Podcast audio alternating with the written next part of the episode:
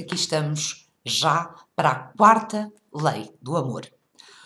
Quando a terceira lei do amor falha ou não funciona, ou seja, quando o outro não está uh, sucessivamente disponível para nós, não está sucessivamente responsivo às nossas necessidades, não nos dá resposta, não nos assegura conforto, então, tipicamente, tendem-se a desenrolar algumas situações de raiva, de desespero, de queixas que normalmente desencadeiam discussões.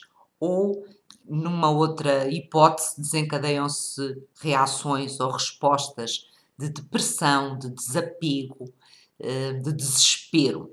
Estas discussões, estas queixas, estes protestos são vistos normalmente pelos terapeutas como formas de chamar a atenção do outro, de pedir ajuda ou de pedir conforto ao outro no fundo, são uma tentativa de restabelecer o contacto e manter viva a vinculação significativa. Numa relação segura, esta chamada de atenção, este protesto pela, pela presença do outro, pela proximidade do outro, é visto como uh, normal, obviamente, e é compreendido pela outra parte que lhe pode dar resposta.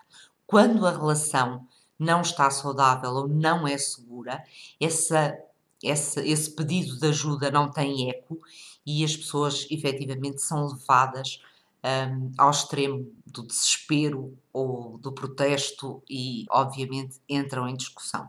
Então, a quarta lei do amor diz-nos que este processo de angústia de separação, estas discussões, esta insatisfação, é previsível sempre que não esteja presente a lei número 3, que corresponde à presença, à acessibilidade e à responsividade emocional do outro. Numa relação significativa e segura, é essencial que haja este pedido de apoio e resposta a esse pedido e que isto funcione igualmente para ambas as partes. Até à próxima.